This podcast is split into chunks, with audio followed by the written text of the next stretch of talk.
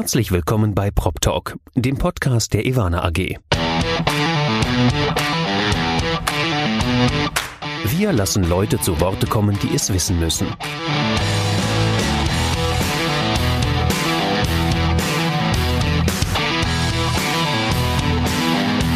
Aus der Branche für die Branche. Mit Ihrem Moderator Andy Dietrich. Herzlich willkommen bei Prop Talk, dem Podcast der Ivana AG. Ich bin heute wieder nicht alleine, das wäre auch etwas tröge für dieses Format. Ich darf ganz herzlich begrüßen Professor Dr. Markus Tomzig. Herzlich willkommen, Markus. Ja, herzlich willkommen, Andy. Ah nein, hallo Andy an der Stelle. Auch du darfst auch herzlich willkommen sagen, denn was man an der Stelle mal sagen muss, du bist ein erfahrener Podcast-Moderator. Das hört man an deiner Stimme. Du hast eine tolle Radiostimme. Ähm, und äh, dein InnoFM-Podcast, den ich hier an der Stelle mal ganz schwer bewerben möchte, äh, das finde ich ist einer der besten Podcasts, die wir in der Immobilienwirtschaft haben, mit äh, Fokus auf Facility Management. Woher das kommt, werden wir gleich diskutieren. Ja, äh, schönen Dank für das Lob, Andy. Äh, kann ich nur zurückgeben. Ich bin auch treuer Hörer deines Prop Talk Podcasts und heute Morgen noch die aktuelle Folge gehört. Also ähm, kann ich nur zurückgeben. Danke aber für das Kompliment. Sehr gut. Das bedeutet doch für uns beide, dass wir zumindest immer einen Hörer haben. Das ist doch schon mal gut zu wissen, äh, dass genau. wir es nicht für die Tonne produzieren. Also mindestens einer müsste heute Morgen schon äh, ähm, ähm angezeigt worden sein.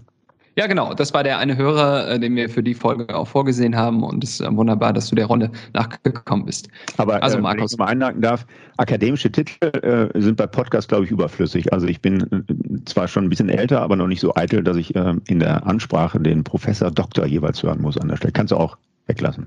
Ja, aber ich wollte Professor Doktor sagen, weil es halt so plakativ auch schon auf deinen Beruf hinweist. Ah, okay. Du bist nämlich an der Westfälischen Hochschule und äh, da verantwortlich für das Facility Management, für das technische Facility Management ist, glaube ich, ein BWL-Studiengang und äh, der ist unter deiner Ägide. Ja, äh, also in der Tat ist es ein Wirtschaftsingenieurwissenschaftlicher Studiengang. Also wir haben okay. in der Tat eine Mischung aus den reinen Ingenieurwissenschaften und der Betriebswirtschaftslehre, wobei wir einen sehr technischen Schwerpunkt haben. Ich bin nämlich von 15 Dozenten in diesem Studiengang, einer von zwei Quotenbewellern, wie ich immer so schön sage. Damit siehst du, unsere Schwerpunkte sind sehr technisch an der Stelle. Es ist nicht besser oder schlechter als die Kollegen, die eher einen betriebswirtschaftlichen Schwerpunkt haben, aber es ist ein ganz spezifisches Profil bei uns in Gelsenkirchen, ja. Ja, äh, sehr gut. Genau, Gelsenkirchen ist schon ein guter Punkt. Du bist in, ähm, mitten im Ruhrgebiet in einer auch aus Sicht des Facility Managements sehr, sehr spannenden Region. Man könnte sagen, du hast viele äh, große äh, Unternehmen direkt vor der Haustür und ihr habt auch den größten Facility Management Studiengang, wenn mich nicht alles irrt. Ja, genau.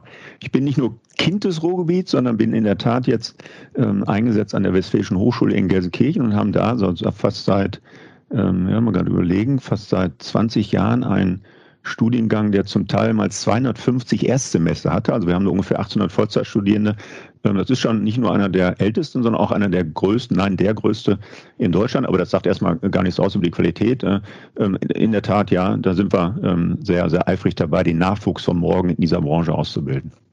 Also wenn ich sage größter Studiengang, dann meine ich natürlich sowohl quantitativ ja, mit den meisten Studierenden, die ihr habt, als auch qualitativ, ist ja ganz klar. Ja, klar.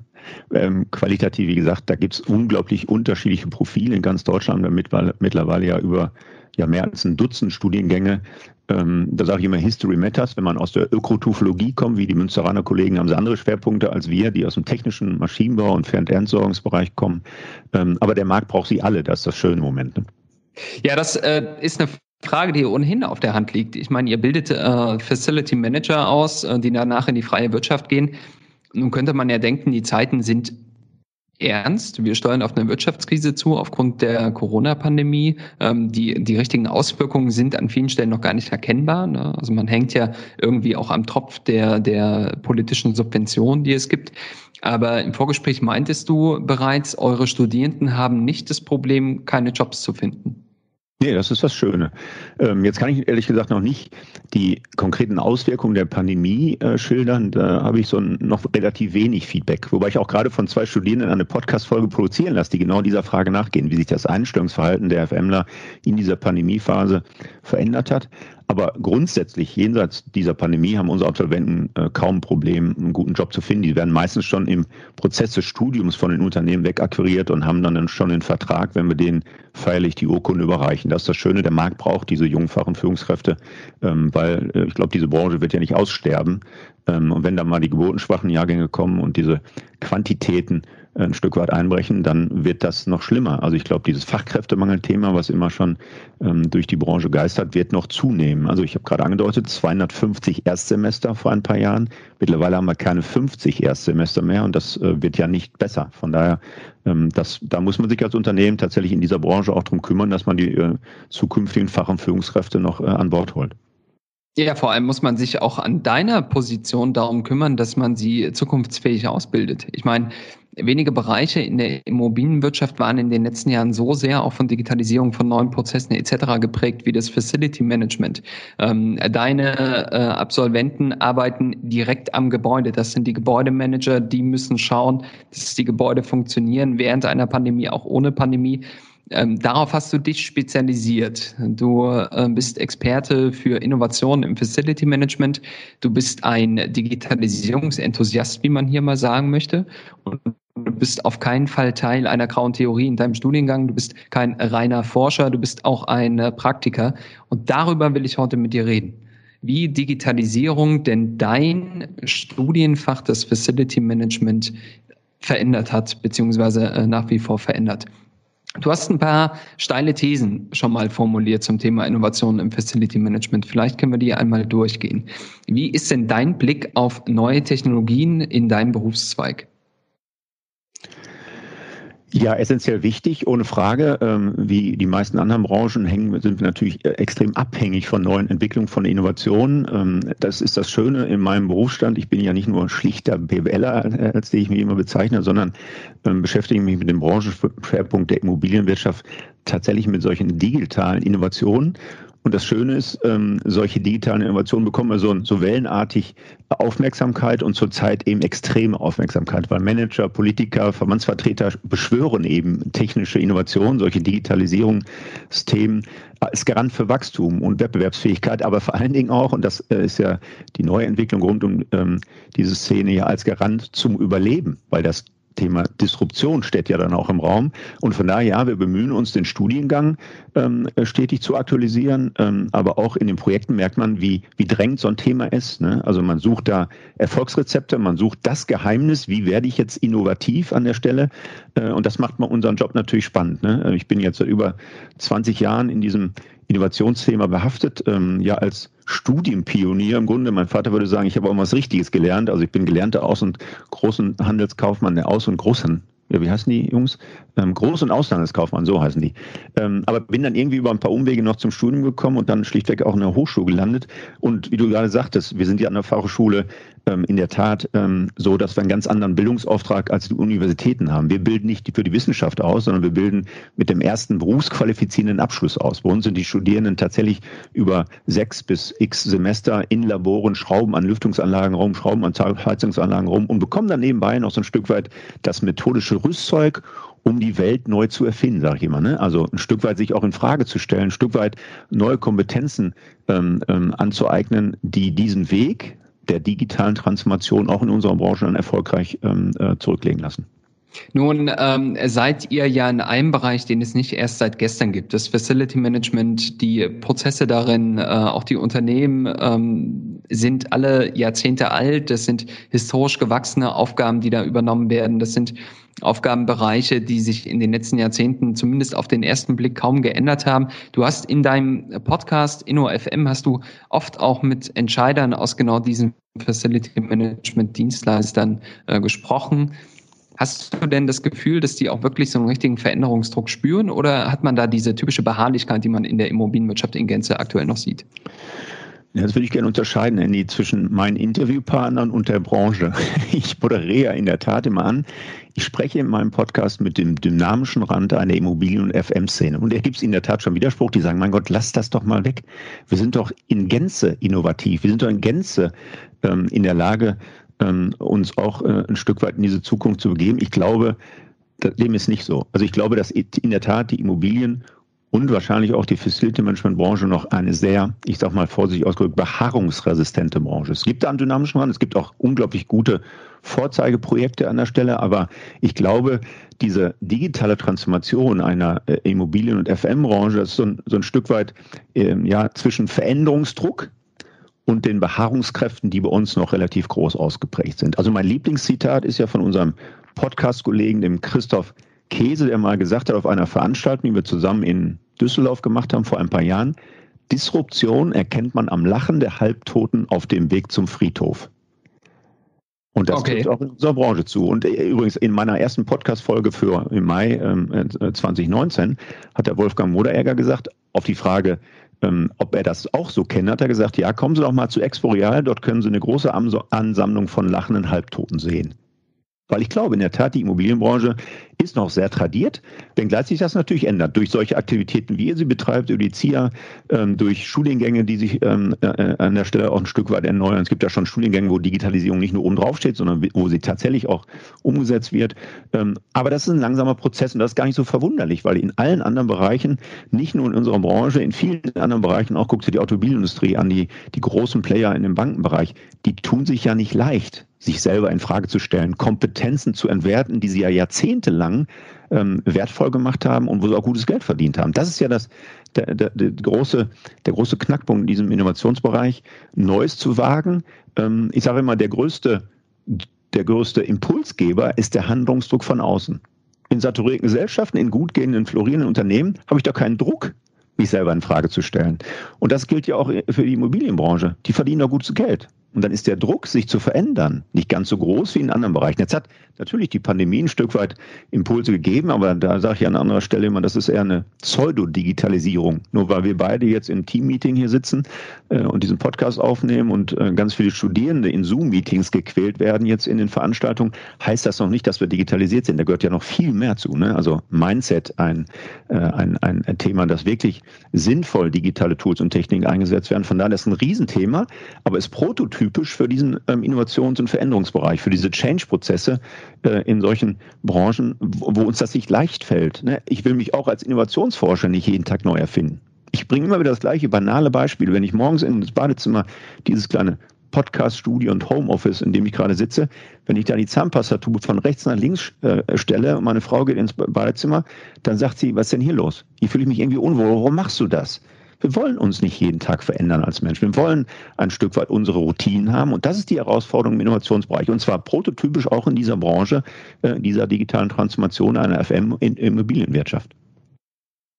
Nun äh, hast du einen ganz wichtigen Punkt gesagt, ja. Also diesen Veränderungsdruck, äh, den spielen wir in unserer Branche nur am Rande. Hast du das Gefühl, dass dieser Rand auch schon das Facility Management ist? Ich könnte mir vorstellen, in den letzten Jahren, in denen die Kaufpreise sehr stark gestiegen sind, die Mieten vielleicht nicht Schritt halten konnten, dass der Renditedruck auch aus Investorensicht, aus Asset Manager Sicht stark gestiegen ist und wo spart man ein, insbesondere auch am Facility Management. Hast du das Gefühl, dass dieser Veränderungsdruck dazu geführt hat, dass ihr vielleicht einer der innovativeren Teile der Immobilienbranche seid?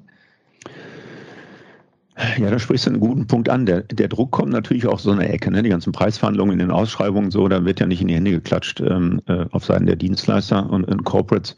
Ähm, der Druck ist schon da. Ähm, ob das aber jetzt zu Innovation geführt hat, weiß ich nicht. Ne? Äh, in, in, in Teilen der Branche wird ja dann auch immer wieder mit dem Preisdruck, mit, mit äh, Senkung der, der, der Stundensätze diskutiert und so. Ähm, ich glaube, von der Stelle kommt nicht der große Innovationsdruck. Ähm, der, der, kommt von anderer äh, Seite her, aber ähm, äh, ja, genau. Ich glaube, der kommt von der anderen Seite. Woher kommt der? Was, was würdest du sagen? Woher kommt der Innovationsdruck? Ist das ein eigener Druck, den man sich aufbaut? Oder ist das tatsächlich, dass man äh, vielleicht links und rechts schaut, wie sich andere Branchen und Sektoren verändern? Äh, ja, es ist sehr vielfältig. Ich glaube, ähm, es gibt natürlich, also bei Personen gibt es intrinsisch motivierte und es gibt Unternehmen, die ein bisschen proaktiver an solche Entwicklungen rangehen und auch sich wirklich als Early Follower oder wirklich Innovatoren in den Markt positionieren wollen.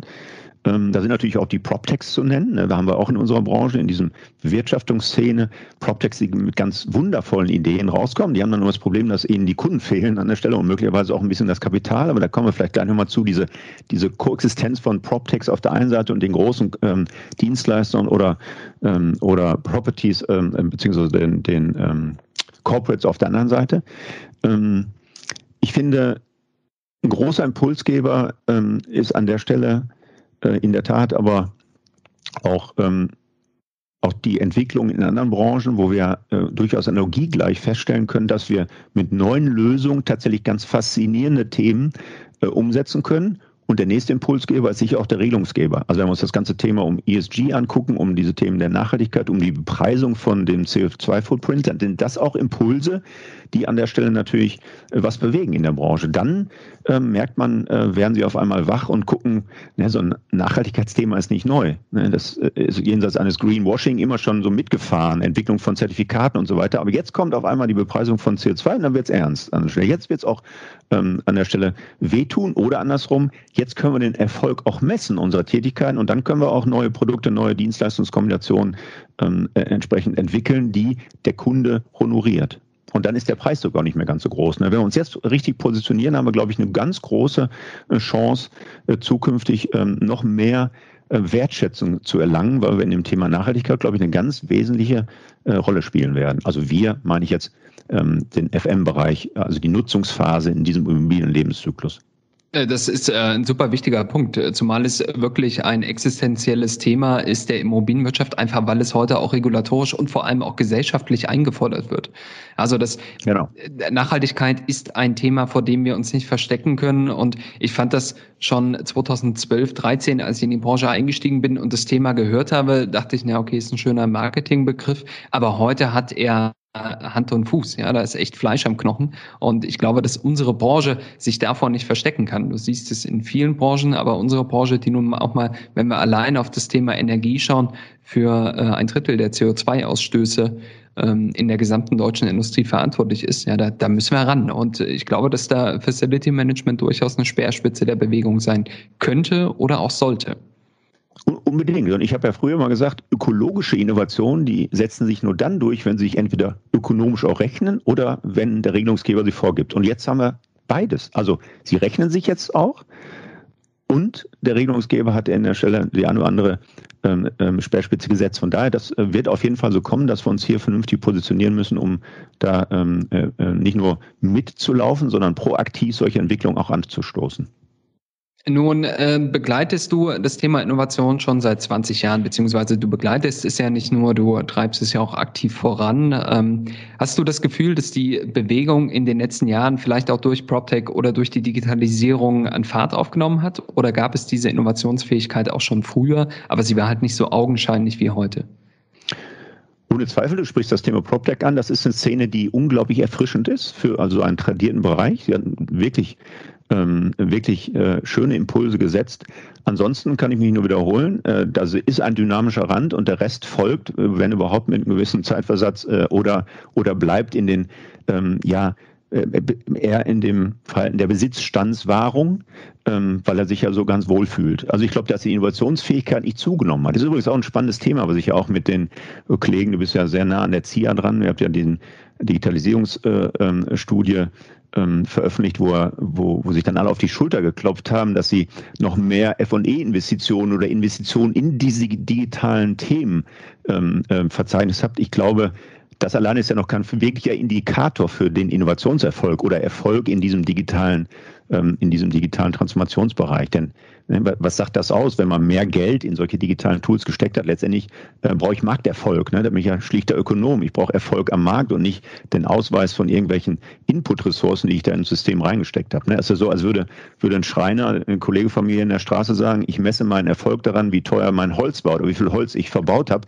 Am Ende des Tages misst er seinen Erfolg daran, wie viele Kunden seine Stühle und seine, seine, seine Tische und Schränke äh, gekauft haben. Ne? Also die Indikatorik ist ein bisschen ähm, zweifelhaft, aber ich glaube in der Tat, ähm, dass die Branche ähm, an, an Zugkraft gewinnt. Auch in diesem Bereich Innovation, dass dieser Dynamschrand, wie ich immer so schön nenne, tatsächlich breiter wird. Äh, und das ist auch ähm, ähm, ja ursächlich durch diese PropTech-Szene gekommen. Die haben es ja einfacher. Auf der grünen Wiese zu innovieren ist ein bisschen leichter als Besitzstände äh, in Frage zu stellen, die ich in den letzten 10, 20 Jahren, die mich ja erfolgreich gemacht haben. Und deshalb hat dieser Impuls von der von diesem Ökosystem der PropTechs sicher äh, einen, einen guten, einen, einen schönen Beitrag geleistet für unsere Branche insgesamt wenn man äh, das Bild, das du vorhin gezeichnet hast, nochmal aufgreifen kann, es ist natürlich leichter, wenn man das Bad frisch eingerichtet hat, vielleicht die Zahnpasta nochmal in eine andere Ecke zu stellen, als wenn das schon seit zehn Jahren genau an dem Fleck steht und äh, man dann irgendwie sich von heute auf morgen verändern muss. Ja, ohne Zweifel. Das ist der, große Vorteil der PropTech-Szene, die im Vergleich zu den etablierten Corporates, aber auch Dienstleistern eben, ähm, ja, die, dieses Spannungsfeld von, von Routine und Innovation. Also Routine ähm, hat ja so ein, ja, wenn wir es mal übertreiben, so eine Null-Fehlertoleranz. Da muss alles funktionieren. Ne? Das sind äh, routinierte Prozesse, die ablaufen. Und jetzt kommt dieses Innovationsthema, wo ich ja im Grunde Fehler provoziere, wo ich Fehler zulassen muss. Weil ein Großteil von innovativen Projekten, genauso wie übrigens die Gründung von PropTechs, ähm, sind ungefähr nach unseren Statistiken auch der letzten Jahrzehnte, sind ungefähr nur 20 Prozent der mit Kapital und mit, mit, mit Personalressourcen ähm, gestarteten Projekte sind am Ende des Tages erfolgreich. So 80 Prozent scheitern. Das hat Gründe an der Stelle. Aber ich kann, ähm, muss ernst nehmen, dass ich in so einem Innovationsbereich ja Fehler zulassen muss. Und diese, diese, diese Parallelisierung von Routinebereich auf der einen Seite und dem Innovationsfreude auf der anderen ist eine unglaubliche Herausforderung für solche Unternehmen. Und das haben PropTechs natürlich äh, unglaublich äh, leicht, weil sie haben keine alte Routine, keine Besitzstände, die sie, die sie bewahren müssen, sondern sie können auf der grünen Wiese starten und im Extremfall sogar disruptiv ansetzen, die tradierten Player äh, ein Stück weit mal ähm, in, ja, zumindest dran zu rütteln. Also das haben wir ja bei uns in der Branche noch nicht so wirklich, dass wir disruptive Ansätze finden. Aber ich bin mal gespannt, wie lange das noch dauert, dass die, die großen, ähm, ähm, die großen ja, auch Tech-Konzerne mit ihren milliardengefüllten Kassen vielleicht auch mal in so einer so bedeutsamen großen Branche wie der Immobilienbranche in Deutschland äh, ansetzen und sagen, so probieren wir doch mal unser Glück. Ne? Also ne, so der, der Merger von von, von Google bei Nest Labs. 3,2 Milliarden ist ja nur ein Fingerzeig in so eine Richtung. Ich bin mal gespannt, wann die Anschläge da näher kommen. Und dann kommen wir wieder zurück auf das Zitat von Christoph. Das am Lachen der Halbtoten auf dem Weg zum Friedhof. Ne? Im Moment lachen ja noch alle. Ne? Ist viel zu kompliziert, Betreiberverantwortung, Technik und so. Da, ist viel zu intransparent. Wir haben gar keine richtigen Datengrundlagen. Ähm, da trauen die sich noch nicht ran. Ja, mag sein. Aber meine Prognose ist, irgendwann wird das so sein. Und dann ist die Frage, mit welchen Antworten wir bislang oder bis dahin ähm, darauf reagiert haben. Also ähm, Christoph Käse ist auch Autor des Buches Silicon Valley, was, glaube ich, äh, im Zuge der Digitalisierung zur Pflichtlektüre zumindest der Verantwortlichen in unserer Branche geworden ist. Und also ich kenne Folgewerke auch, ne? Also er hat ja mittlerweile drei geschrieben, ja. Ja, genau. Also ich kenne wenige Leute, die es noch nicht gelesen haben. Was man ja dem Silicon Valley insgesamt nachsagen kann, die kamen in den letzten Jahren immer etwas später zu einem Trend, aber wenn sie kamen, dann mit voller Kraft. Und in der Tat, ja, wenn der Markteinstieg eines großen Silicon Valley Players äh, in der Immobilienwirtschaft erfolgt, und damit meine ich jetzt nicht also so Untervermietungsthemen wie WeWork und Co., die ja eigentlich nur Mietkonzepte in die aktuelle Zeit überführen, sondern wirklich auch an den Prozessen ansetzen, dann äh, können wir uns unter Umständen anschnallen. Die mhm. bringen auch dann wirklich die, das ähm, Fehlerrisiko mit und die tiefen Taschen, um diese Fehler auch mal zu verkraften. Genau, wir sind in Deutschland ja seit jeher sehr, sehr gut gewesen mit solchen, ich nenne es mal Verbesserungsinnovationen. Ja, das sehen wir auch in der Automobilindustrie, ne? Wirklich eine tolle Automobile. Wir haben, ich habe auch nochmal kommentiert, den scheidenden Aufsichtsratsvorsitzenden von Daimler in der Jahreswende, die gesagt haben, wir bauen immer noch die besseren Autos als Tesla. Das mag sein aber möglicherweise zukünftig gar nicht mehr relevant, ein gutes Auto zu bauen, sondern die bessere Mobilitätsleistung anzubieten. Äh, und die Millionen von Testkilometern werden woanders gefahren zurzeit mit den selbstfahrenden Autos. Level 4 und Co. ist die Frage, wer da die Nase vorne hatte. Und ne, übertragen wir das auf unsere Branche. Wir sind zwar gut mit Verbesserungsinnovationen ähm, äh, an der Stelle und auch den Einsatz von digitalen Tools und Techniken an der Stelle, aber wirklich radikale und disruptive Ansätze na, da bin ich unsicher, ob die auf unsere, aus unserer Branche kommen werden. Äh, und wenn sich dann irgendwann jemand aufmacht, dann haben wir tatsächlich äh, möglicherweise einen Player auf dem Markt, der, der so ganze Wertschöpfungsarchitekturen in Frage stellen können. Ich sehe das zurzeit noch nicht, aber ich habe ja vielfach meine, ähm, meine Idee für, für so eine Abwicklung von Prozessen über, über so ein Smart Contract, die Blockchain an der Stelle, dass wir keine Ausschreibungen mehr über vier, fünf oder gar zehn Jahre sehen, sondern dass die wirklich ad hoc über so eine Plattform administriert werden. Und du hast gerade WeWork angedeutet die haben ja, ähm, äh, also der IPO, IPO war ja so ein Stück weit ähm, ähm, ja nicht gerade förderlich für so einen Konzern, aber wenn man sich kurz äh, nochmal die, die, die Presse äh, angeschaut hat, die haben tatsächlich auch die Bewirtschaftung mit in den Blick genommen und haben ja relativ gut auch ähm, große äh, entscheidende Köpfe mit akquiriert im Markt. Die wollen in so eine Ecke gehen. Äh, und wenn die mal so ein Ökosystem aufbauen, wo dann auch die Bewirtschaftung mit berührt ist, also die technische äh, Thematik auch mit, dann wird's, äh, glaube ich, auch spannend für, für so tradierte Akteure in unserer Branche.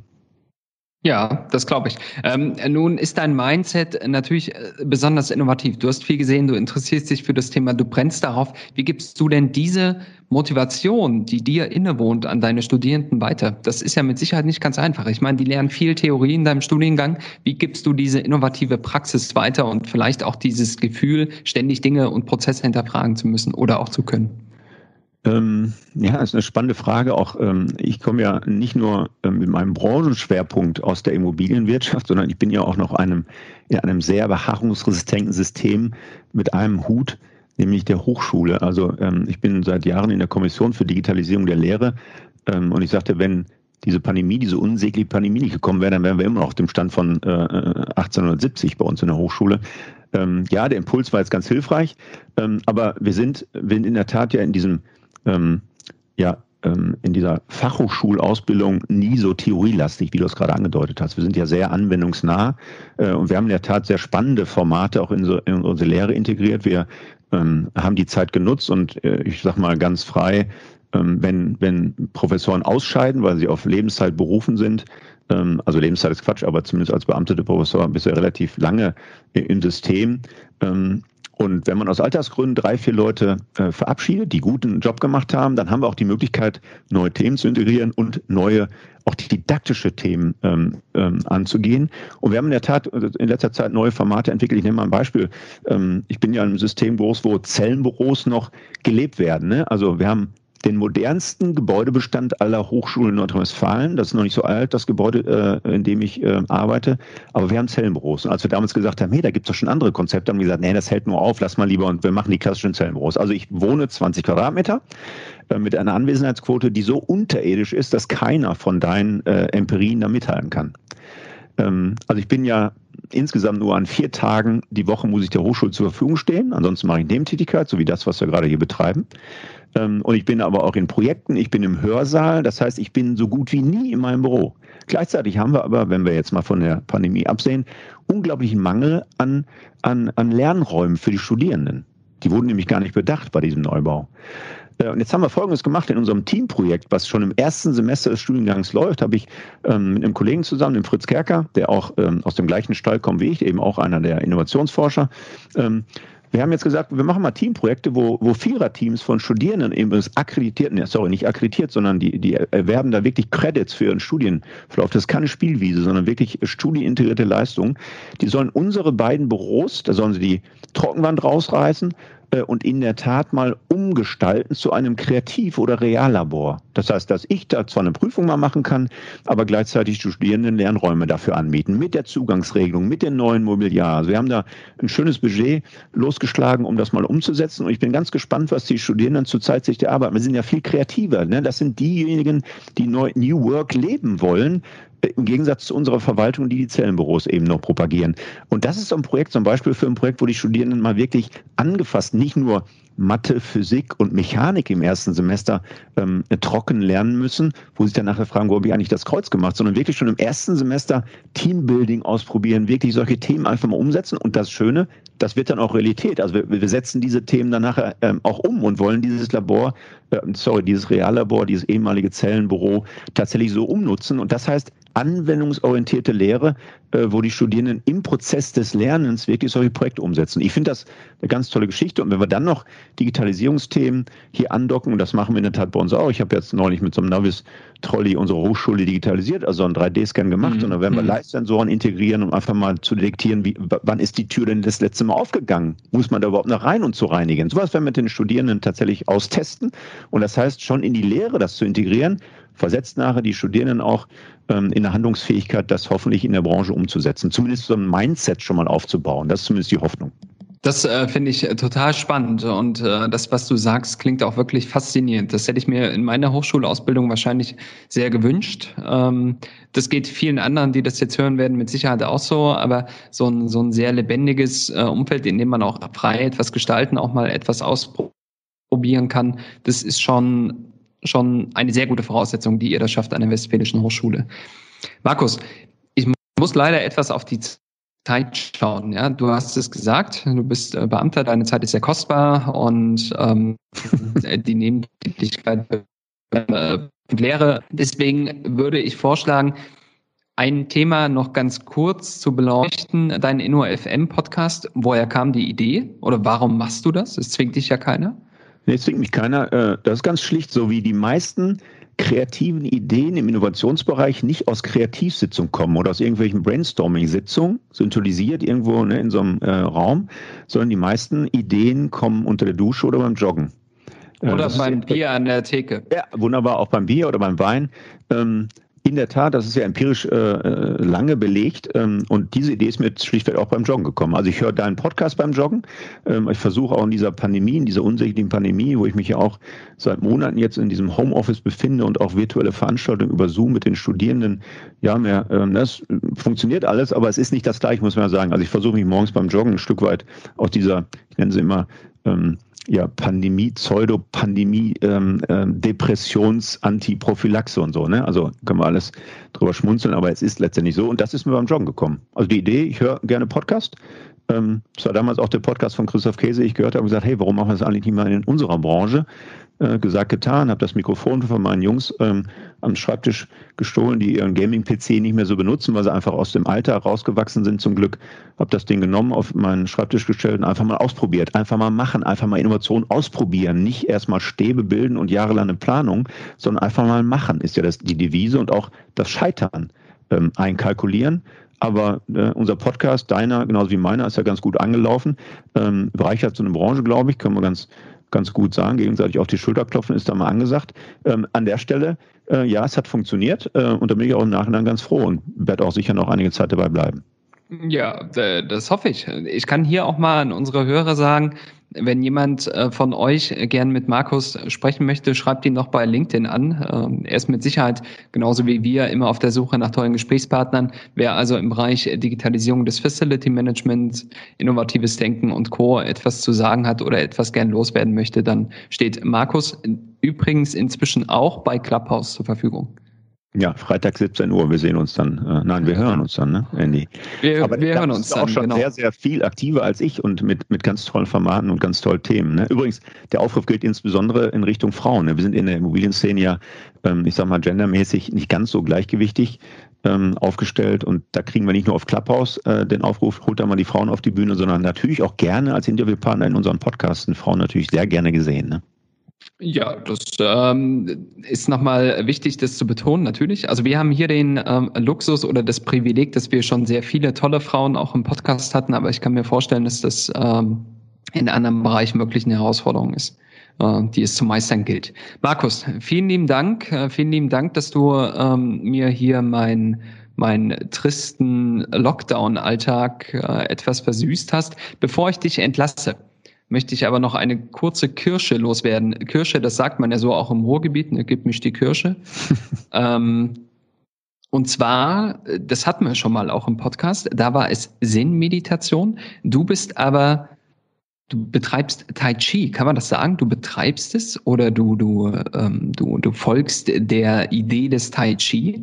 Kann man das so sagen? Äh, ehrlich gesagt, ich weiß gar nicht, wie man das formulieren müsste, aber ja, in der Tat, ich mache Tai Chi. So, äh, wir sind ja da im Ruhrgebiet sehr bodenständig, ich mache ne? Also ich mache Tai Chi seit einigen Jahren. Ich bin ja äh, als Kind des Ruhrgebiets natürlich mit dem Ball groß geworden. Ich habe da früher auch mehr schlecht als recht vorgetreten, ne? ist klar. Übrigens nur der RWE, ne? also ich sage nur Oh ja, herzlichen Glückwunsch. Aber hier in Erfurt ist. Ja, das ist ein anderes Thema. Hier in ähm, Erfurt ist übrigens nur der RWE noch Rot-Weiß Erfurt. Ja, wir ah, haben die okay, richtigen ja. Rot-Weiß. Aber dann, dann, eint uns ja auch diese äh, Leidenschaft.